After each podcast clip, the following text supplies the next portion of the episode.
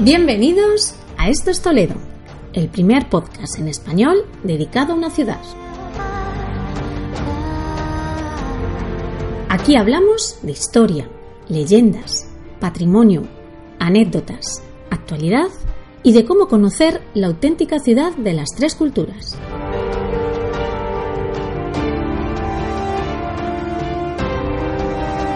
Ponte cómodo. Comienza tu viaje.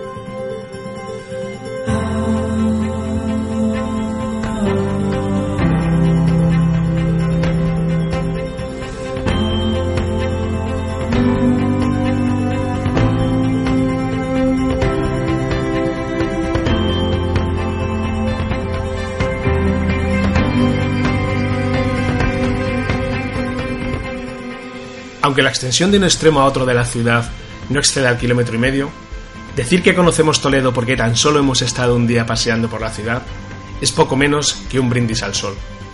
Toledo esconde secretos, rincones mágicos repletos de historia, leyendas y anécdotas que sorprenden al más pintado. El punto de partida hacia un laberinto de experiencias es la plaza de Zocodover. Desde aquí comienza hoy nuestro recorrido en Esto es Toledo.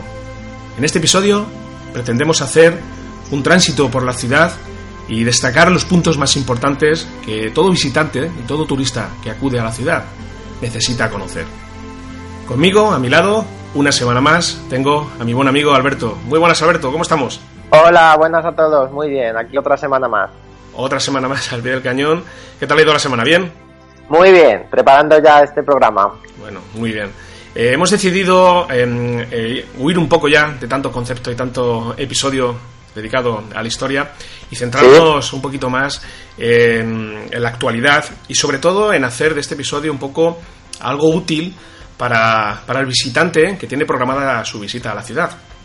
Porque conocer. Toledo al final eh, lo podemos eh, hacer de muchas maneras. Pero es cierto que a mí personalmente, no sé si te pasará a ti, Alberto, supongo que sí, porque como guía turístico que eres, cuando escucho a, la gente que llega a Toledo y me dice que, que, van a estar hasta la hora de comer y se marchan nuevamente hasta Madrid, la verdad que ya no es una sensación de, de tristeza o de pena porque se vaya la gente, ¿no? Sino una sensación de decir, jolines, eh, lo que te estás perdiendo, ¿verdad? Efectivamente, el problema es que mucha gente, y más ahora con la comunicación que tenemos con Madrid, que es estupenda, con lo que es el tema del AVE, autobuses, el AVE cada cierto tiempo sale. Claro, se, tenemos el concepto de venir a pasar el día a Toledo, que prácticamente pues llegas al mediodía, te vas por la tarde-noche y el problema es que no ves Toledo como deberías. Yo siempre recomiendo que mínimo un fin de semana, y a mí se me hace poco el venir un viernes y el domingo, pero por lo menos pernoctar en Toledo, pasar aquí dos, tres noches, no solo también para ver Toledo de día, sino también ese Toledo de noche, de nocturno, que también tiene su propio encanto. Por tanto, venir un mediodía a Toledo, un día, a mí se me hace corto para ver todo lo que tenemos que ver. Es gente que intenta repetir año tras año y siempre me dice que se deja algo por ver. O sea, Toledo es una ciudad muy rica, tanto culturalmente, eh, hablando de patrimonio, historia, actividades, o sea, se queda corto venir un día. Sí, lo ideal sería, bueno, tú has dicho un fin de semana, pero a mí es que casi que yo me antojaría a decir mínimo cuatro días. Ver, Efectivamente. Eh, es cierto que siempre vamos con muchas prisas, eh, vamos corriendo cuando hacemos turismo, cuando hacemos turismo, cuando no vamos a conocer realmente una ciudad, porque creo que hay una, hay una ligera diferencia entre viajar y hacer turismo. Pero cuando sí. hacemos turismo, muchas veces vamos al. Venga, ya lo hemos visto, ya marco la cruz en la lista de lugares que tengo que conocer y, y ya está. Y yo, yo, Toledo es que eh, la verdad que me asombra, me asombra bastante porque eh, hay muchos días en los que me encuentro la ciudad a rebosar de gente y cuando llegan las 8 o las 9 de la noche la gente empieza a desaparecer, o sea, huyen. Y sobre todo a toda la gente, a todos los amigos, digo, pero es que os vais en el mejor momento, os vais en el momento en el que la ciudad realmente se muestra de, la, forma más bonita, más bella. O sea, Toledo por la noche es eh, una experiencia increíble. Transitar por las calles, por los, los cobertizos de los que hablábamos la semana pasada, eh, entrar en, algún bar y tomarse una, una tapa. A ver, entre semanas sí es cierto que eh, podemos está más tranquila la cosa, sí. La cosa está más tranquila, pero yo recuerdo este verano que había, había días que, me, daba, me daba pena porque pensaba, digo, con lo bonito que, está esto de noche, ¿dónde está la gente? ¿Dónde, dónde se ha ido? ¿Verdad? Sí. ¿Sabes cuál? A ver, uno de los problemillas que yo veo es que, claro, eh, los museos cierran en el entorno de las seis. Eh, claro, en pleno verano yo entiendo que a las 6 no te vas a meter en el hotel, en invierno sí que es verdad que ya es muy tarde y que cierran a las 6 y bueno, pues ya te vas prácticamente a dar una vuelta, te tomas un, algo de cena y ya está.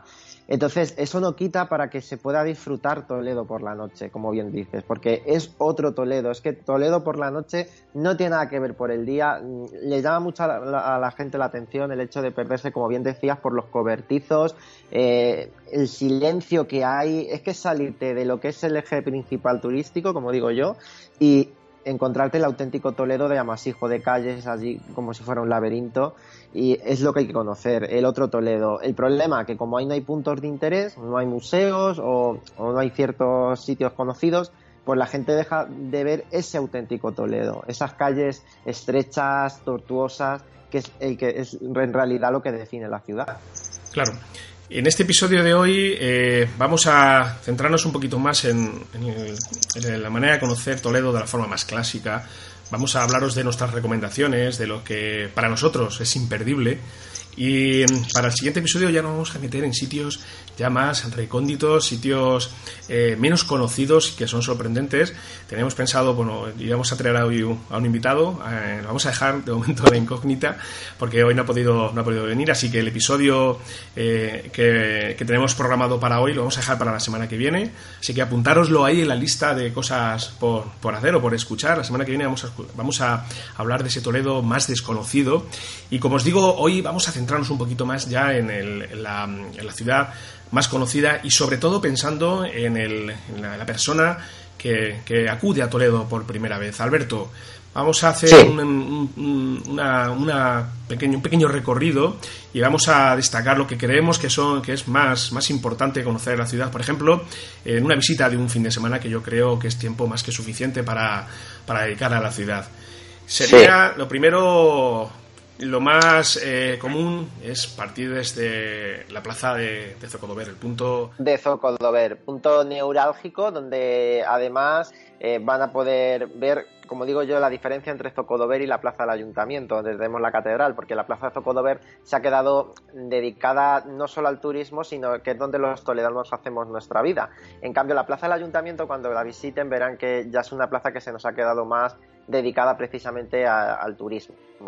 La Plaza Zocodover, en medio del bullicio, la mejor opción que tenemos ahí, eh, aparte de si no tenemos un planito, ir a por un plano a la casa del mapa que está justamente bajo el reloj de la plaza, para eh, irnos centrando, tema horarios, monumentos y demás.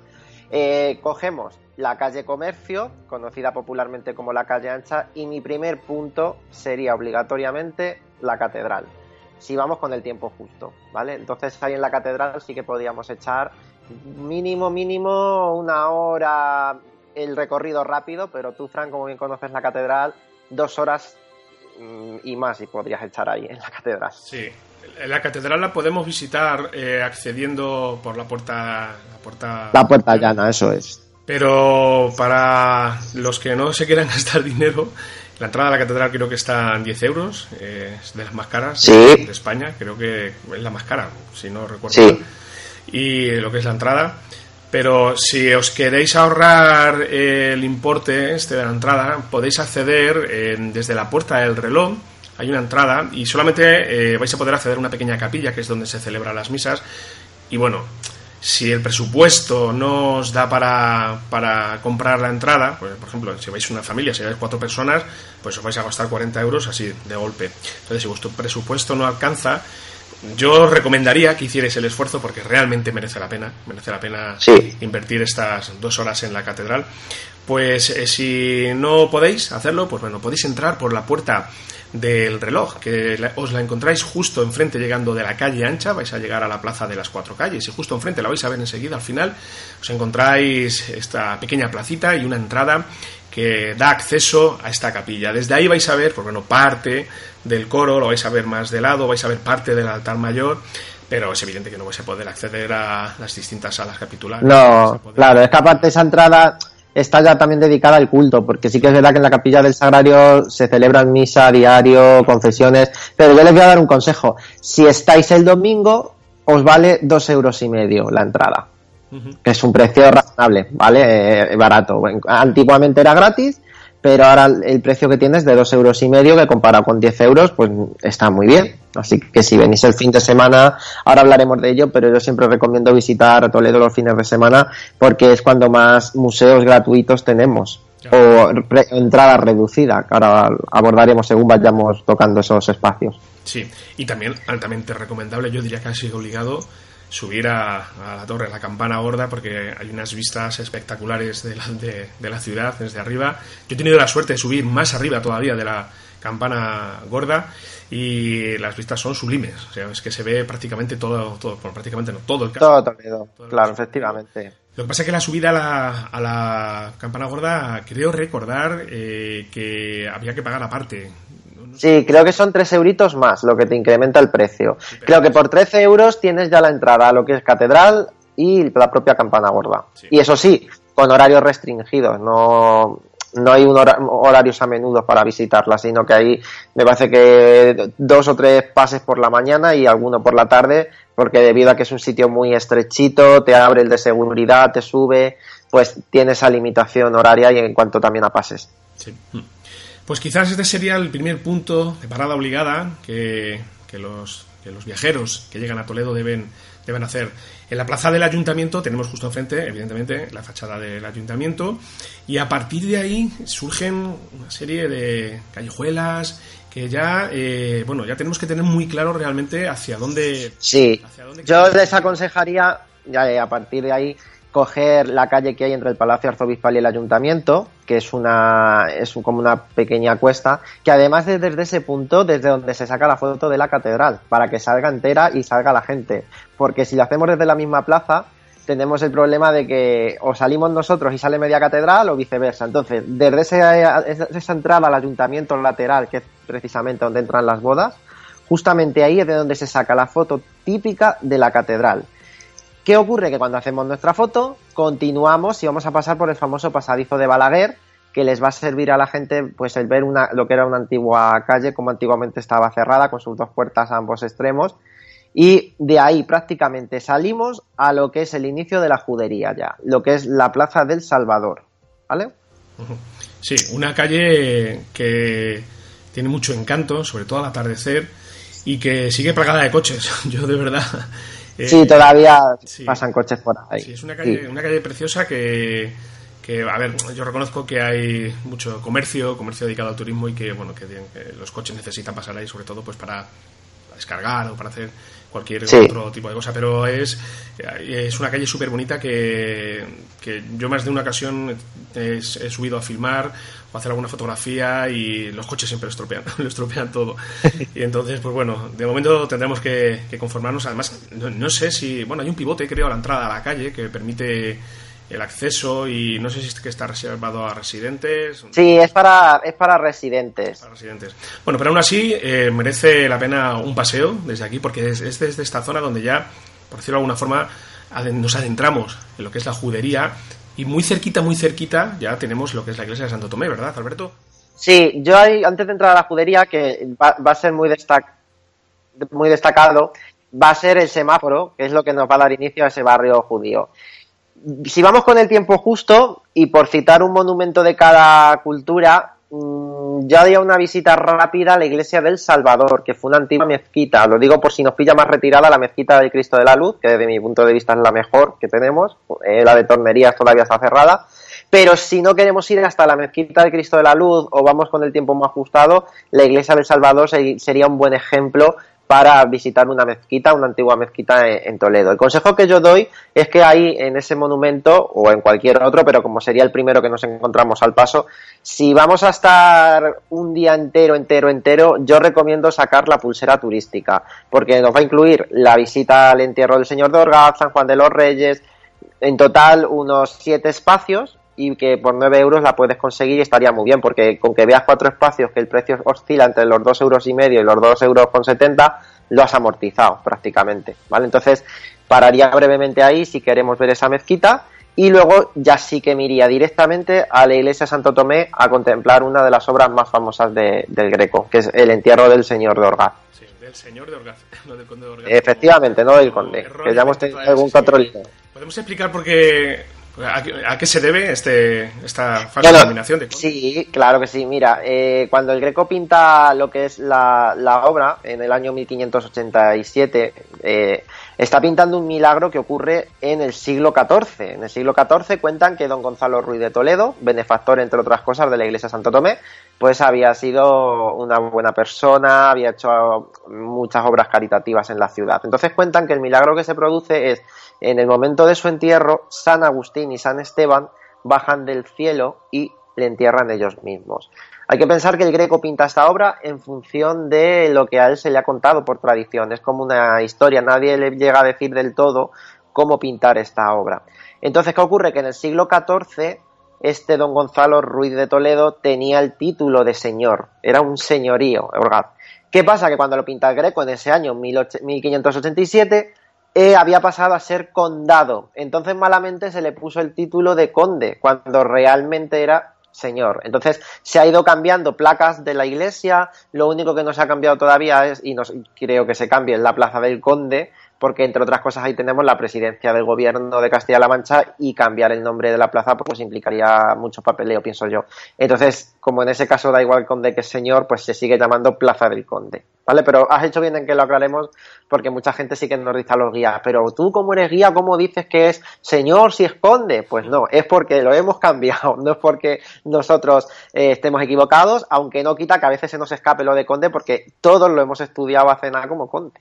Además, la obra, eh, el entierro del señor de Orgaz, es una referencia a, multitud de detalles curiosísimas. Yo tuve la ocasión de escucharlo con vosotros, con Rutas de, Toledo, en el que, bueno, un poquito detallabais cada, cada elemento del cuadro.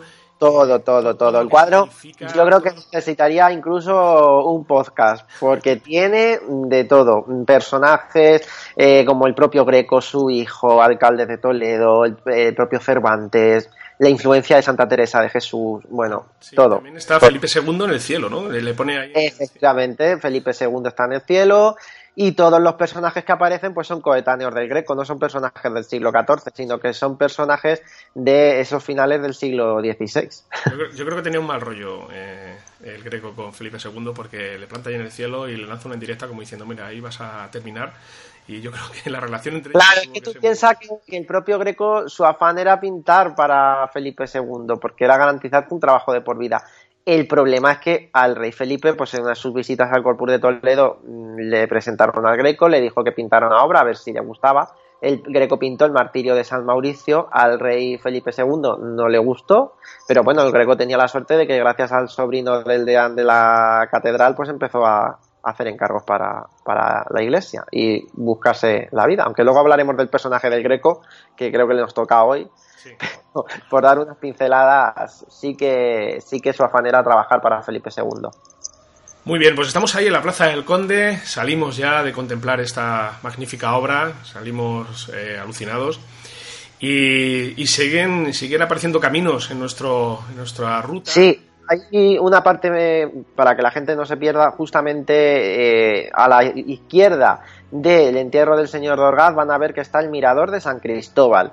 Esa es foto obligatoria donde se puede ver toda la judería. No sé si lo conoces, yo creo que sí, Fran, es una de las zonas más bonitas y prácticamente desde ahí puedes, a simple golpe de vista, ver todo lo que es la judería. Entonces ahí se nos plantea la siguiente cuestión.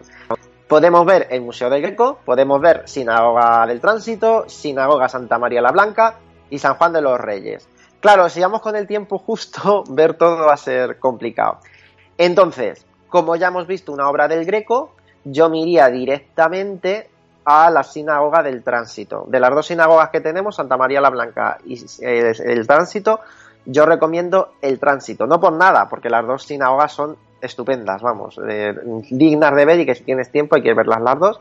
Pero el Museo del Tránsito sí que es verdad que lleva eh, en el propio edificio también el Museo Sefardí, el museo dedicado a la historia de, de los judíos. Entonces es una sinagoga que está un poco más, más completa. ¿Que venimos en fin de semana? Pues tenemos gratuita la sinagoga del tránsito a partir de las 2 y el domingo también, los sábados tarde y el domingo, y también tenemos gratis el Museo de, del Greco que está justamente al lado. Si no venimos entre ese fin de semana y venimos con el tiempo justo, pues iríamos a la sinagoga del tránsito, desde mi punto de vista. Sí, que la casa del Greco, que está justo al lado, eh, no vivió el Greco nunca ahí. Pues, se ha no, es una reconstrucción que se hace en el siglo XIX sobre una casa del siglo XVI pero para no empaparnos tanto del Greco, y ya que estamos hablando de un día en Toledo, yo creo que con haber visitado el entierro del señor de Orgaz y si hemos entrado a la catedral, hemos tomado la opción de entrar y hemos visto el espolio, yo creo que ya hemos visto una de sus pinturas más famosas de Toledo. la, sala del espolio es literalmente para quedarte. Sí, la propia sacristía, que es donde está el espolio, la gente entra y se calaba porque le tenemos al, fondo lo que es el espolio. Mira que y, veces ahí a la sala, mira que que la he recorrido, he estado filmando días y haciendo fotografías. Es que sí, es que es estupenda. Y no, tiene, no sé, si tiene, la luz, lo que son los frescos que están pintados, el propio cuadro del espolio y la cantidad de historia que hay detrás de ese cuadro, ¿verdad?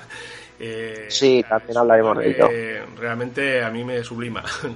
Sí, hay que tener en cuenta que la propia sacristía de Toledo es una pinacoteca. Se nos van los ojos al greco porque está puesto a posta para que según entres le tienes al fondo, se te va la vista, pero no hay que olvidar que tenemos Goyas y que tenemos obras de bastante importancia que ya hablaremos de ello. Pero bueno, la obra más famosa es el greco.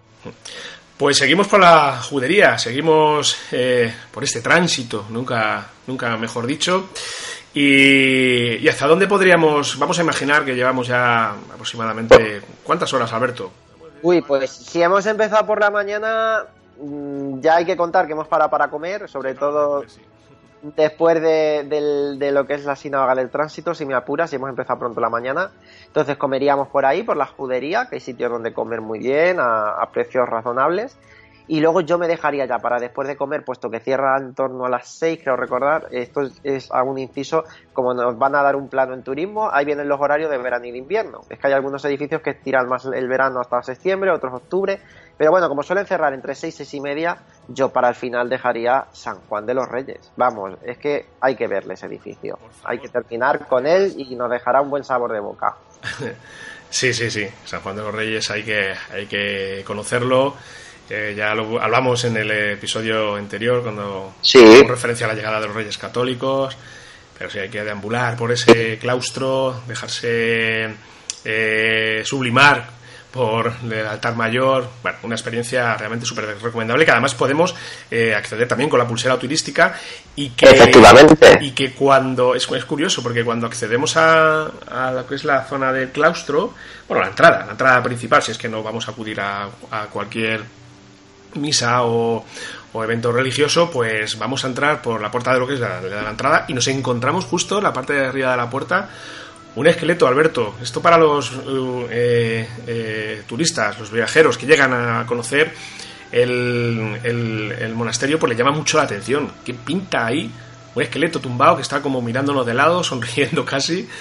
¿Qué, pues, puedes contar de este, pues fíjate, yo he leído algo sobre, sobre este esqueleto. Es verdad que hay muchas versiones eh, sobre, lo, sobre este, esta escultura, pero yo mi interpretación eh, sería el paso de esa sala, que es donde precisamente venden las entradas, a la zona ya religiosa, a la zona del, de lo que es la iglesia y la zona del, del propio claustro, sería en un claro sentido como que lo, la muerte o lo terrenal se queda fuera y en realidad pasando esa puerta, que el esqueleto está como sonriendo, así está como apoyado, sería como el paso a la vida, al paso, y de hecho es el simbolismo que los reyes católicos, en concreto la reina Isabel, quería hacer. En la propia iglesia, la parte baja del coro es un sotocoro muy oscuro, en cambio la zona del altar, que es donde iban a estar enterrados, es una zona de mucha luz, y lo que ella quería reflejar era el paso de la muerte, esa parte oscura del bajo coro, a la zona del altar donde está el Santísimo, que sería la vida, esa luz que entra por las vidrieras.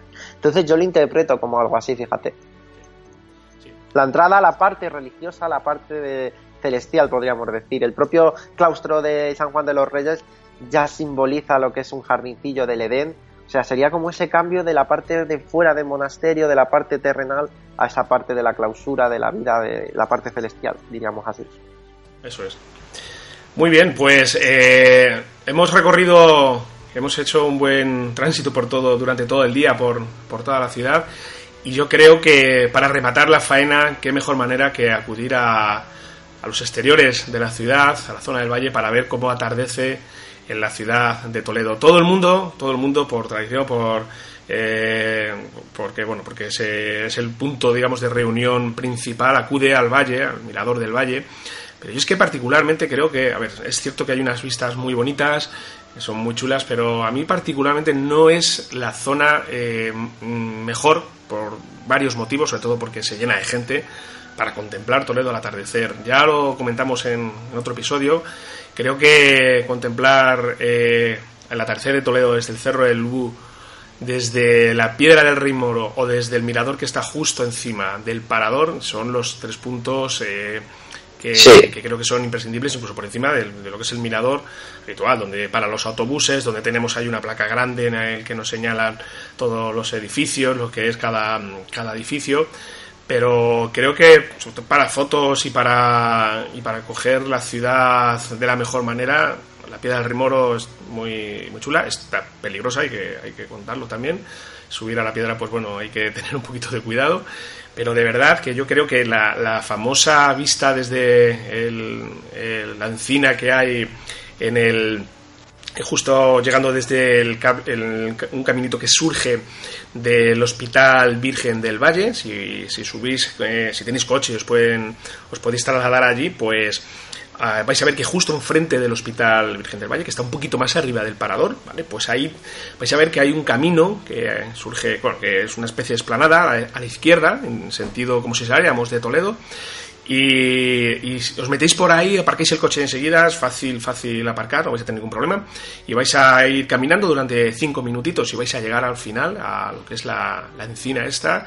Han puesto un par de bancos de mármol ahí y hay unas vistas espectaculares. O sea, me parece de lejos las vistas más bonitas de, la ciudad porque estamos viendo eh, San Juan de los Reyes, la parte de la zona de la judería, ya el río saliendo ya de la ciudad. Quizás el único punto negativo que tiene este, esta vista es que nos encontramos justo ahí abajo el parador y, bueno, quizás tapa un poquito lo que es esta, algunas, algunas zonas que, que sería, que sería bastante chulo que lo pudiéramos ver, pero para mí definitivamente es el sitio ideal para, para hacer fotografías. Tú, Alberto, ¿qué, qué, cuál es tu sitio de, desde las afueras de la ciudad para hacer una foto, para contemplar simplemente el atardecer?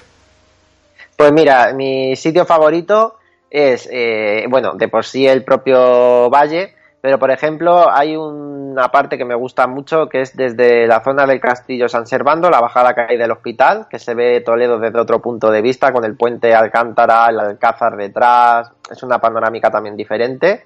Y la piedra del Rey Moro, por supuesto. Lo que tú dices, ahí estoy de acuerdo contigo, que es la mejor vista que tenemos de, Toledo. O desde el propio Cerro del Bu, que también nos da otra perspectiva de la ciudad muy, muy curiosa. Sí, el Castillo San Servando, que está justo, lo que es en la, justo frente del puente de Alcántara. Y ahí sí que tenemos unas vistas que ya no son las, tradicionales de la ciudad, de todas las fotos, y, y, bueno, lo que se puede, lo que vemos desde ahí también es un atardecer bastante chulo, porque bueno, al final la luz del sol queda por detrás, pero bueno, yo he visto fotos, sobre todo de nuestro gran amigo David Utrilla, desde ahí que son preciosas, alucinantes, una vista muy muy bonita. Se puede visitar fácilmente, ¿verdad? La zona esta. Sí, perfectamente. Además hay un aparcamiento enfrente del castillo, entonces bajas esa cuestecita y hay como una roca así a la mano izquierda, te sales de la carretera y te puedes sentar ahí lo y vamos, te puedes relajar contemplando las vistas del puente y de la propia ciudad. Sí. Y ya nos vamos a, de copas, nos vamos a transitar por la ciudad de noche y nos queda nos queda el segundo día. El segundo día, ¿qué, aconsejarías tú, Alberto? Ya, porque ya hemos visto quizás un poquito más lo más lo más conocido de la ciudad, pero todavía quedan cosas por conocer, ¿verdad? El otro día hablábamos de, la, de los cobertizos, hablábamos de, de zonas de la ciudad quizá menos conocidas, pero ¿qué, aconsejarías al viajero que decide venir dos días a la ciudad conocer este segundo día?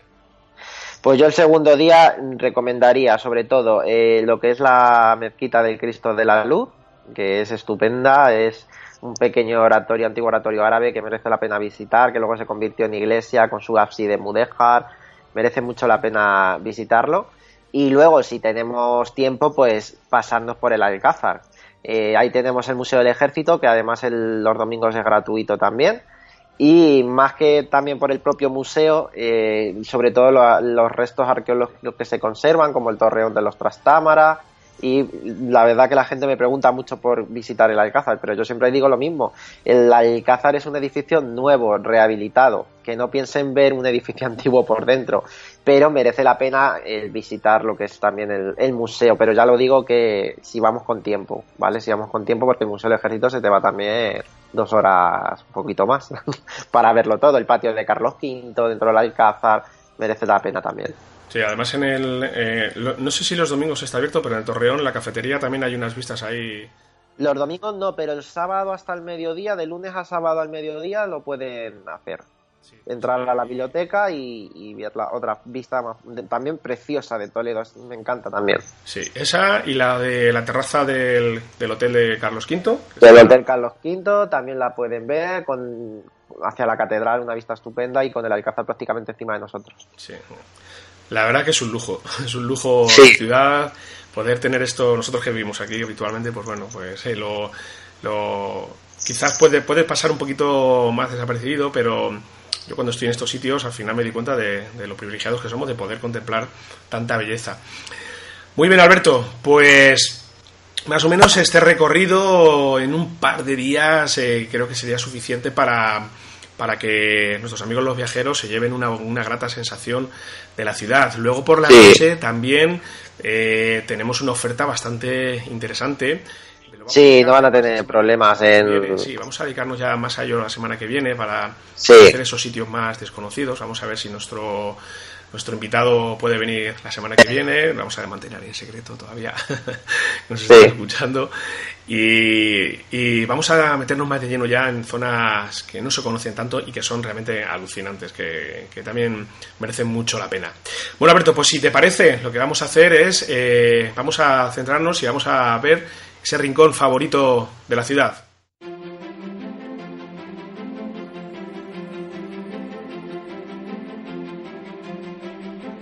Un rincón favorito de Toledo.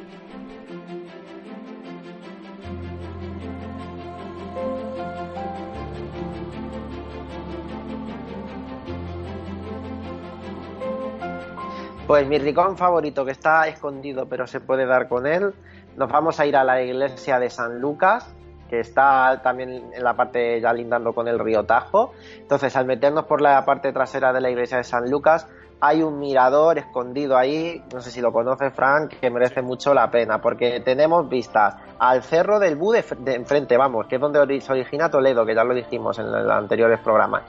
Vistas a la Academia de Infantería, vistas al Parador, vistas a todo lo que es la circunvalación del propio valle y una vista a la caída del río, pues estupenda. Ese es otro rincón que apenas nadie conoce, salvo los propios vecinos de ahí, y que, la, y que además eh, la propia iglesia que tenemos allí, la iglesia de San Lucas, una iglesia mozárabe de las más antiguas de Toledo, siglo XII, ha sido recientemente rehabilitada y que también, aunque sea por fuera, merece la pena ver todo ese entorno que tenemos allí.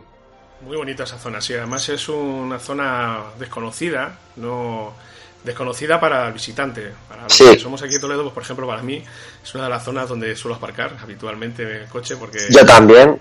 De los pocos sitios que puede quedar así un poco libre, exceptuando los fines de semana y, y, fechas de gran afluencia de turistas, que, es altamente difícil aparcar en Toledo en, esta, en este caso. Pero ahí, bueno, yo casi siempre suelo aparcar y, y sí, sí, es un rinconcito muy encantador, muy pequeñito con unas vistas muy chulas, sobre todo el Cerro del Bú, y, que merece la pena visitar.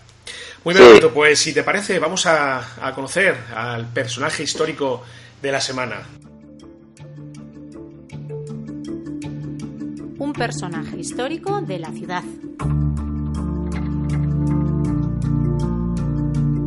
Pues el personaje histórico de esta semana, el Greco, que ya lo hemos citado antes un poquito, y bueno, el Greco de por sí tendría otro podcast, pero sí que por daros algunas pinceladas, el Greco nació en Candía, en la zona de Creta, en 1541 Muere en Toledo en el año 1614, por eso celebramos el 2014 su cuarto centenario, que además produjo un boom en la ciudad de, Toledo, porque eso hizo dar a conocer nuevamente la pintura de, Greco, que sí que quizá estaba un poquito olvidada y eso ha hecho que desde el 2014 hasta la actualidad tengamos otro turismo que viene a visitar la propia pintura de, del Greco.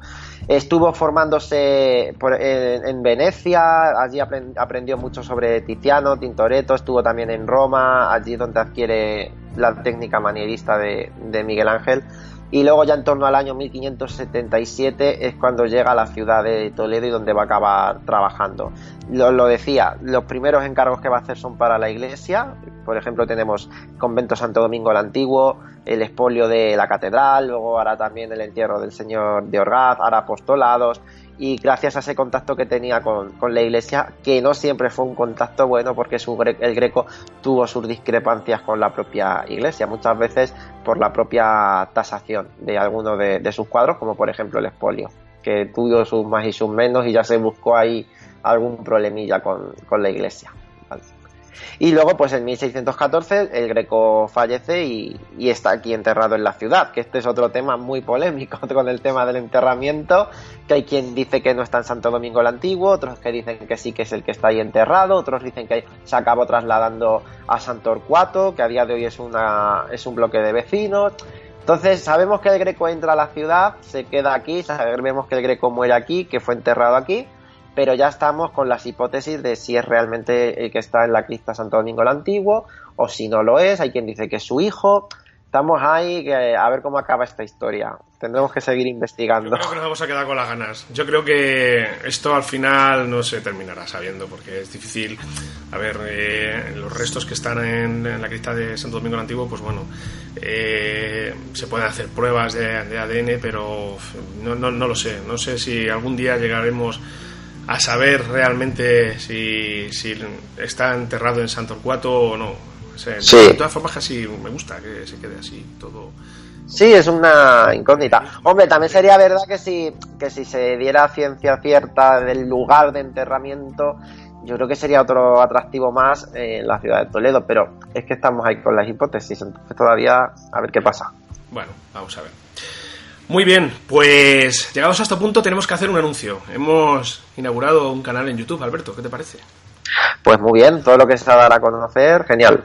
Bueno, vamos a, ver si el tiempo nos permite ir eh, subiendo contenidos enfocados a, la ciudad de Toledo. Eh, bueno, tenemos una serie de, de, vídeos por subir, tengo que ponerme a editarlos tranquilamente, pero tenemos que decir que eh, vamos a hacer un sorteo. Vamos a hacer un sorteo eh, entre todas las personas que se suscriban a, nuestro canal. Lo vamos a dejar de todas formas en las notas del programa. Lo vamos a dejar también en la web para que podáis acceder directamente. Y si os suscribís y nos dais un like al vídeo que hemos lanzado de promoción del, del, canal, pues vais a entrar en un sorteo para dos personas eh, para realizar una ruta de Toledo Mágico con rutas de Toledo, ¿verdad, Alberto?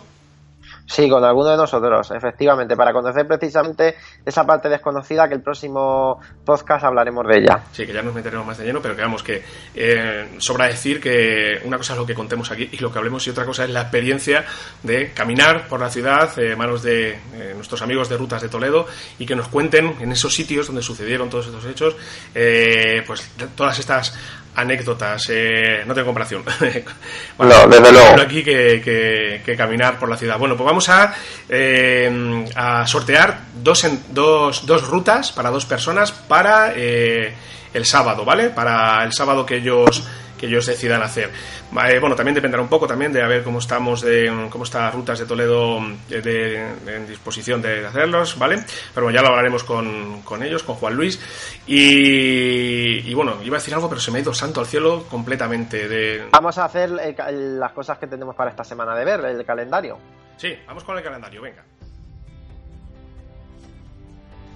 Bueno, pues seguimos con Farcama, ¿verdad, Alberto? Estamos hasta el 15 Hasta el 15 de octubre, aprovechando el puente del Pilar, nos podemos acercar al edificio Toletun y allí podemos ver grandes obras de artesanos, multitud de puestos con la artesanía típica de aquí de nuestra tierra. Sí, el puente, si queréis, pasaos por acá, tenéis bastantes cositas por ver. Luego también tenemos el viernes 13 de octubre, Toledo se llena de pianos durante todo el día, a partir de las 11 de la mañana pues en la plaza del Ayuntamiento, en la plaza de Salvador, en la plaza de Padilla, Miradero, San Román y los jardines de tránsito se van a instalar eh, pianos y bueno, pues la gente podrá acudir allí y tocarlos. Una, una, iniciativa bastante curiosa. Yo voy a intentar acercarme también porque siempre este instrumento me ha parecido fascinante.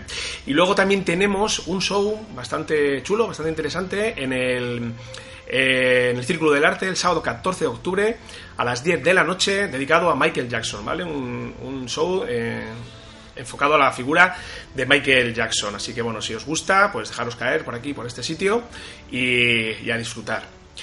Muy bien amigos, pues esto ha sido todo por hoy. Espero que, bueno, que os haya servido un poquito todo esto como guía para los que todavía no conocéis la ciudad y que es bueno que, la aprovechéis, sobre todo que no os quedéis 5 o 6 horas en Toledo y que os marchéis, eh, dedicarle el tiempo que realmente merece, merece esta ciudad. Muy bien, Alberto. Pues nada, nos vemos por aquí la próxima semana. ¿De acuerdo? Efectivamente, la próxima semana va a conocer ese Toledo más diferente, más secreto. Y muchísimas gracias a todos los seguidores y los que nos escuchan. Muy bien. Pues hasta entonces, amigos. Feliz semana para todos. Hasta luego.